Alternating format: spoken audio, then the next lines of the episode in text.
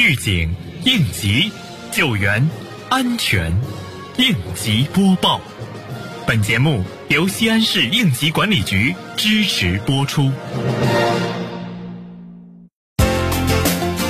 近日，市应急管理局安全生产基础处对包抓的市工信局、市商务局安全专项三年整治行动开展情况进行督导。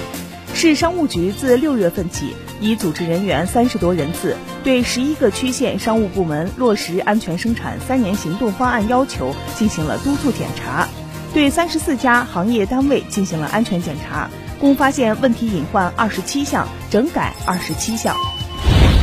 日前，市工信局分管领导带领市政府第三督导组对国际港务区安全生产工作落实情况进行督查，并前往奥体中心主要场馆及设施设备、西安爱菊粮油公司生产车间、储藏库等进行检查。对地面、墙面质量以及临时扶梯加固方面提出工作建议，同时要求国际港务区：一是要继续强化安全生产责任制落实；二是要深入推进安全生产专项整治三年行动，确保各项任务要求落到实处；三是要发挥好安全专家优势，利用高科技手段开展多层次、全方位的安全检查。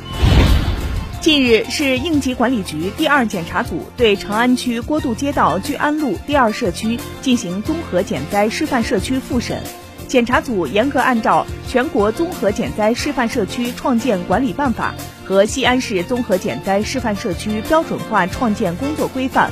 一是对聚安路第二社区综合减灾示范社区工作资料进行复审评估。二是实地查看社区防灾减灾制度标识、应急物资等硬件设施，并听取了社区主要负责人的汇报。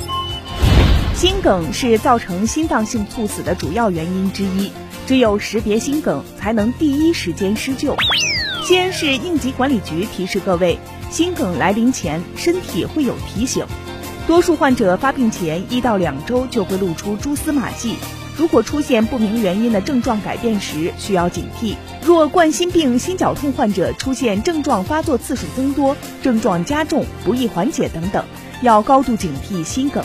比如以前吃一片药可以缓解症状，现在吃两片也不管用；以前休息五分钟就好了，现在要休息更长的时间等。感谢收听本期应急播报，我是多多。